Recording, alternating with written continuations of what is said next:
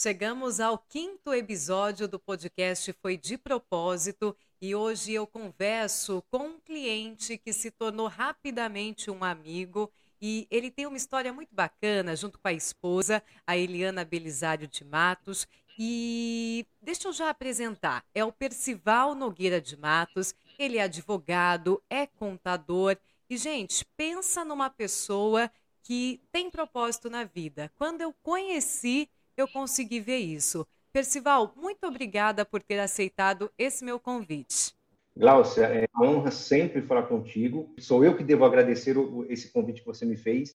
Percival, te falei que quando eu conheci vocês, eu acho que não foi de propósito, mas foi com um propósito, eu tenho certeza, e depois a gente pode compartilhar até como que as nossas histórias se cruzaram aí eu comecei a notar que você, enquanto empreendedor, empresário consagrado na cidade de Indaiatuba, além dessa parte profissional, você também prioriza e leva para os seus colaboradores a importância do propósito na vida pessoal. Como é que o propósito entrou na sua vida, Percival?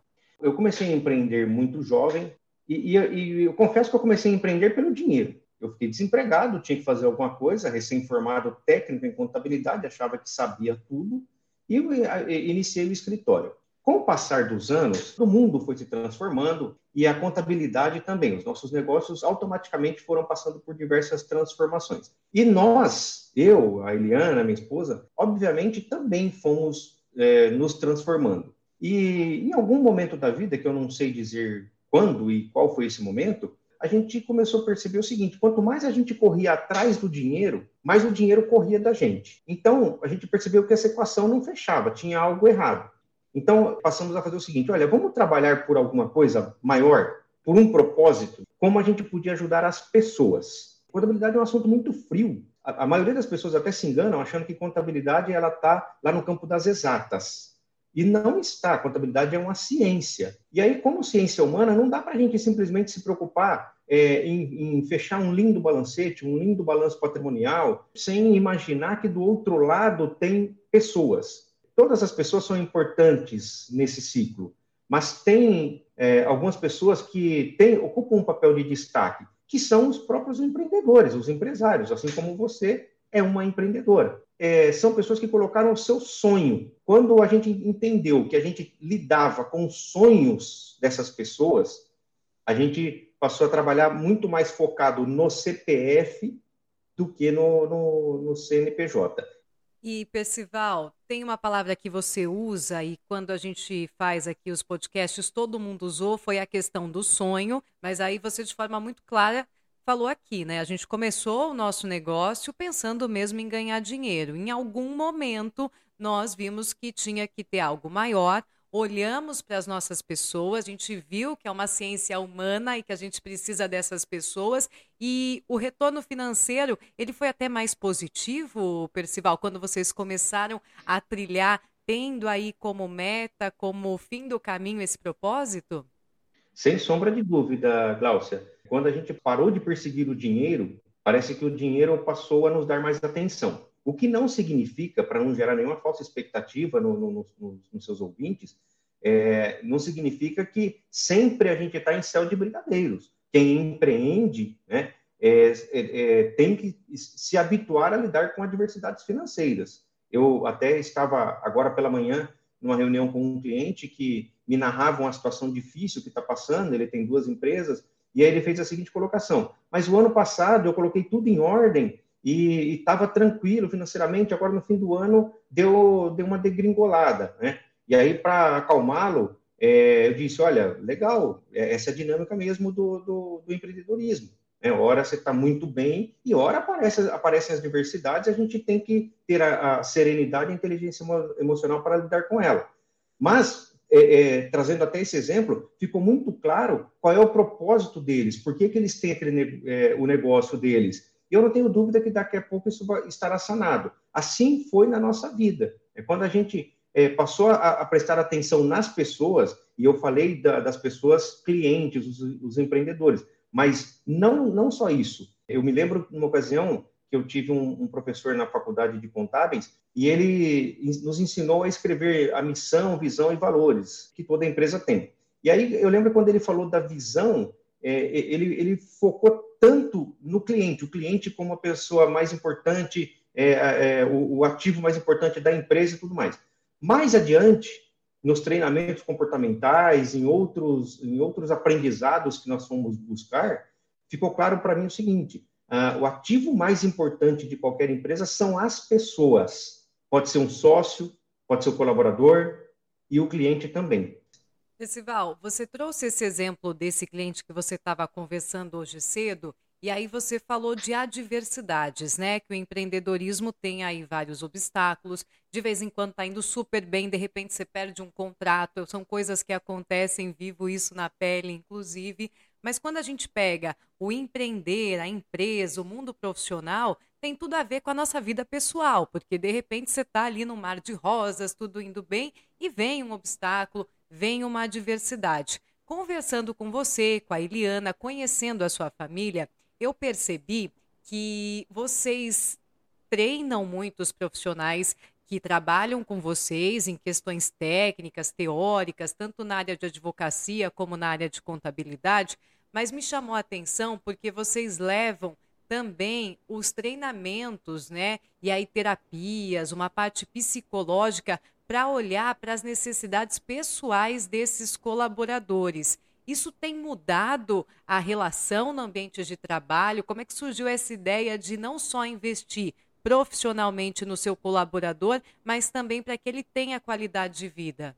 Cláudia, é, obrigado por fazer essa pergunta. Num momento mais longínquo, os nossos investimentos no, no, nos colaboradores sempre foram somente técnicos. É, isso nos levou a um cenário de ter excelentes técnicos e pessoas totalmente despreparadas é, no campo é, psicológico, no campo emocional. Então, é, hoje a gente reverteu isso. O técnico, a pessoa já tem que vir é, é, meio que preparada. Não significa que a gente não invista, mas hoje nós investimos muito menos no técnico e mais no psicológico, no emocional, nas questões pessoais. Por quê? A gente se engana quando a gente pensa que na vida a gente vai matando fases. Né? A vida não é um jogo de videogame. Então a gente nasce, tem lá a primeira infância, a segunda infância, a adolescência, a juventude, vida adulta. E aí a vida adulta é dividida em um monte de fases. Né? Só que quando a gente sai da primeira infância vai para a segunda, a primeira não morreu. Sai da segunda, vai para a adolescência, a primeira e a segunda não morreram. Então, tudo isso vai ficando guardado nas pessoas. E quando a gente conseguiu entender essa dinâmica, a gente percebeu o seguinte: às vezes um, um, um colaborador ele está tendo um comportamento totalmente infantil. É a criança dele querendo atenção, aquela criança que está ali guardada. E aí, quando a gente é, é, é, conhece um pouquinho da história, a gente, vê que ele, ele, teve dificuldade na vida. Então, quando a gente é, é, contrata um, um profissional, um treinamento, que olha para isso cura essas dores, ele se torna uma pessoa, um adulto mais preparado e esse colaborador, ele gera melhor resultado é, de atendimento para o nosso cliente, ele sabe conversar melhor, ele sabe se colocar no lugar do nosso cliente, ele sabe praticar a verdadeira empatia, e isso tudo culmina em algo que é o que, que toda empresa busca, melhor resultado para a empresa.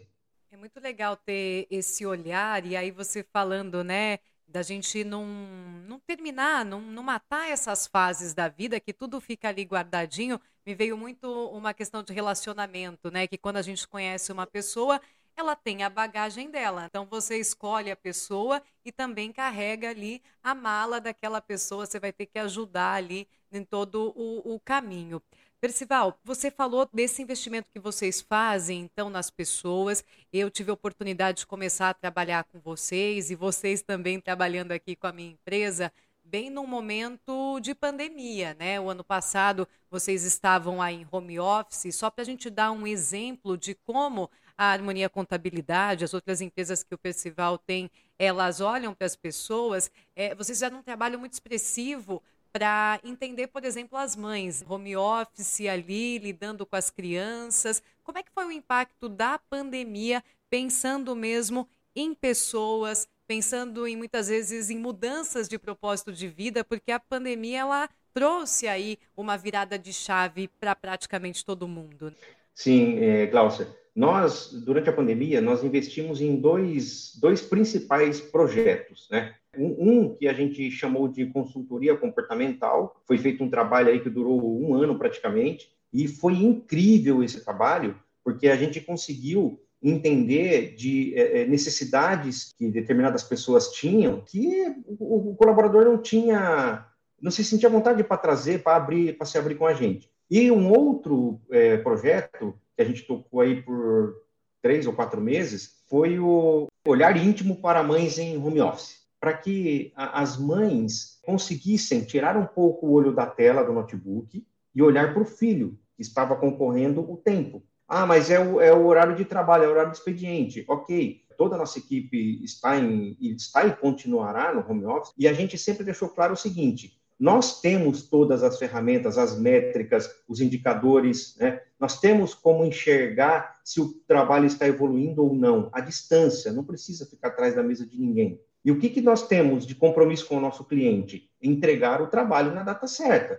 Entregou, a gente não tem a utopia de achar que ah, a pessoa está das 7h30 ao meio-dia e das 3 às 17h18 na frente do notebook. É claro que se a mãe está em casa, ela vai parar para fazer a comidinha do filho, né, pra, às vezes pra, simplesmente para brincar, para dar uma atenção.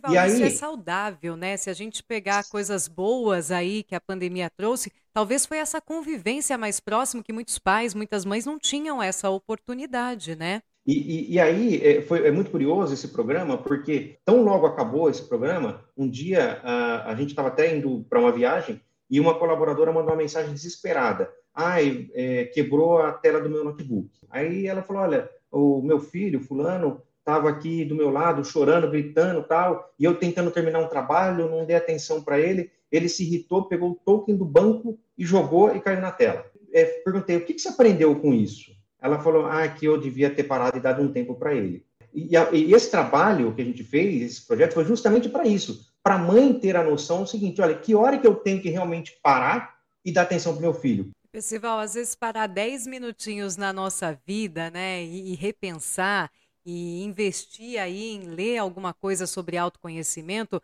porque acho que quando vocês investem nas pessoas, e eu sei que vocês investem também em vocês próprios enquanto casal, porque além de casados aí há 25 anos, vocês também empreendem juntos, então imagina só o, o, desafio. E quando você tem, então, esse tipo de experiência, você tem esses feedbacks aí dos seus colaboradores, você percebe que eles estão se conhecendo mais, Consequentemente, eles estão vendo melhor ali os objetivos profissionais e de vida, e aí sim você está criando profissionais e pessoas com propósito. Você consegue ver isso? É um, um caminho que já se vislumbra? Ah, sem sombra de dúvida, viu, Glaucia? Eu, eu faço uma, uma autoanálise e, e até num, numa palestra que eu tenho, eu chega um momento da palestra que eu peço com toda sinceridade e humildade, eu peço perdão aos meus antigos colaboradores. Né? É, não, não, era, não eram eles as pessoas más do relacionamento, era eu. Né? Eu, eu era um líder tóxico e fui durante muitos anos, infelizmente. Ou era o que eu sabia de fazer, era o que eu sabia fazer de melhor naquela época. Mas é, à medida que a gente se autoconhece, que a gente é, busca a, a, transformação e busca ser pessoas melhores, automaticamente a gente atrai pessoas melhores. O empreendedor ele tem que ter consigo a noção de que nós somos também é, agentes transformadores de vidas. Por uma questão simples, tudo depende de, de, de capital. Né? A gente vive no mundo capitalista. E, e, muitas vezes o colaborador não consegue destinar parte do, do, do seu recurso para determinados treinamentos. E a empresa tem sim essa função social de contribuir com a transformação de vidas.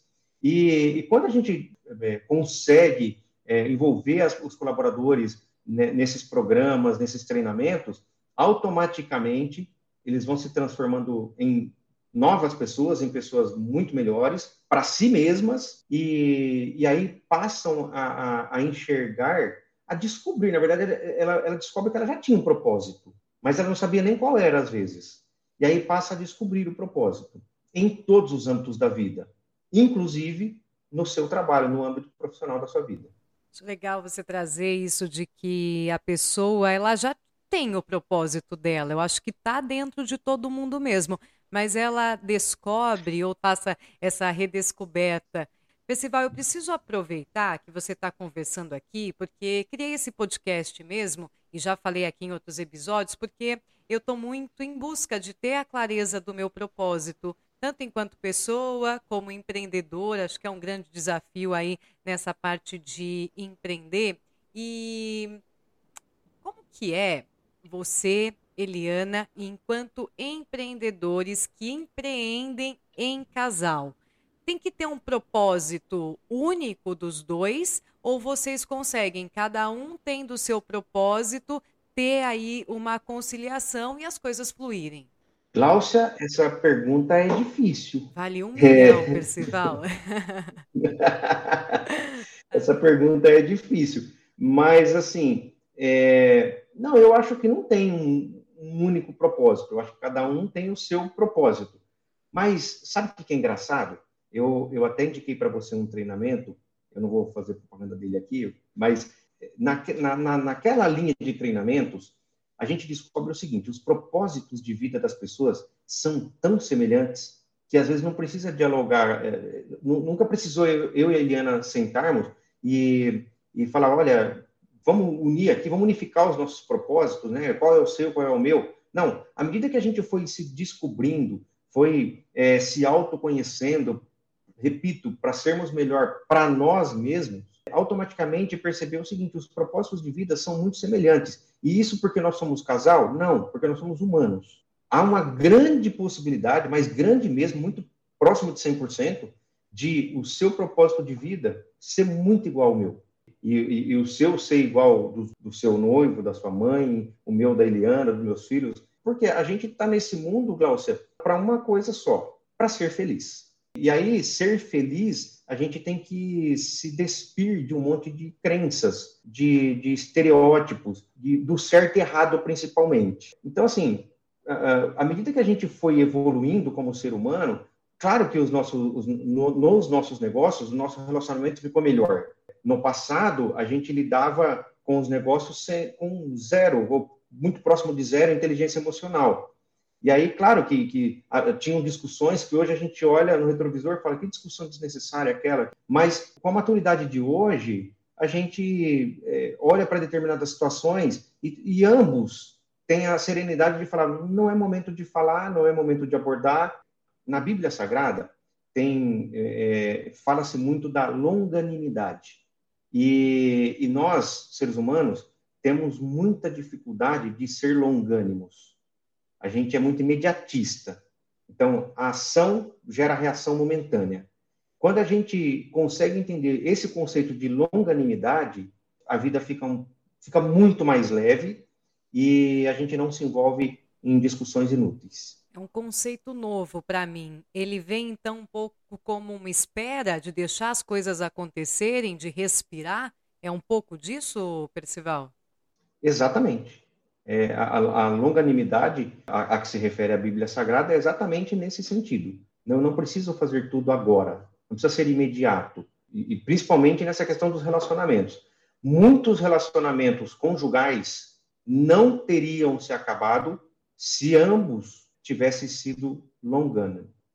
Interessante, bem interessante. Vou ler mais sobre esse conceito, inclusive.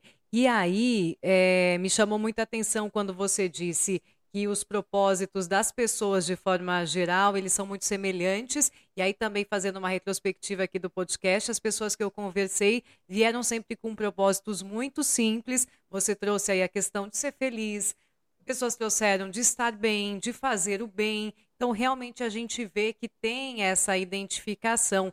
E eu vou aproveitar, Percival, porque aí me veio como a gente acabou se conhecendo, que eu acho que não foi de propósito, mas foi com um propósito, porque só para contextualizar o pessoal que está ouvindo a gente, nós fizemos, eu e meu noivo ali, uma busca na internet por um escritório de contabilidade para atender hoje a minha empresa e achamos o nome Harmonia muito bonito, Harmonia Contabilidade.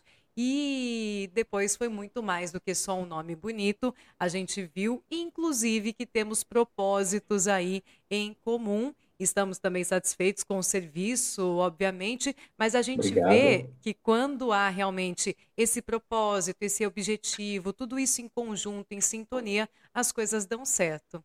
Exatamente, Glaucia. E, e foi muito curioso, né, até para continuar contextualizando os ouvintes, foi muito curioso que na, é, eu lembro que o, o Mário que fez contato com a gente e no dia da reunião eu quis entender o que, que de fato é a empresa, o que, que faz, né? E, e não tive dúvida, quando você falou comunicação, na hora eu falei, nossa, preciso desse trabalho. E, e, e o que, que a gente estava vivendo naquele momento? É, como o teletrabalho, o home office aí era, era algo ainda não novo, já tinha praticamente um ano que a gente estava nesse formato, mas a gente tinha alguns feedbacks dos colaboradores que eles estavam se sentindo lobos solitários em casa, né? Não, não tinha, não sabia o que estava acontecendo mais na empresa, se a empresa estava bem, se não estava, se tinha novos clientes, se não tinha, só, só via pela plataforma lá de serviço. E aí a gente é, já tinha percebido que a gente precisava se comunicar melhor com os nossos colaboradores, mas não temos, não é nossa expertise. Então, quando apareceu, quando você apareceu, falamos na hora, nossa, precisamos desse trabalho. E, e, e também estamos muito satisfeitos. Obrigado pelo seu trabalho. Eu acho demais encontrar pessoas que têm uma clareza de propósito na vida. E aí, quando eu encontro aquelas que ainda investem para que outras tenham essa mesma clareza, me enche de orgulho e de satisfação. Até a próxima quinta-feira, está sendo muito legal e importante compartilhar esse tipo de conteúdo com você. Eu sou Gláucia Franchini e foi de propósito que eu criei esse podcast.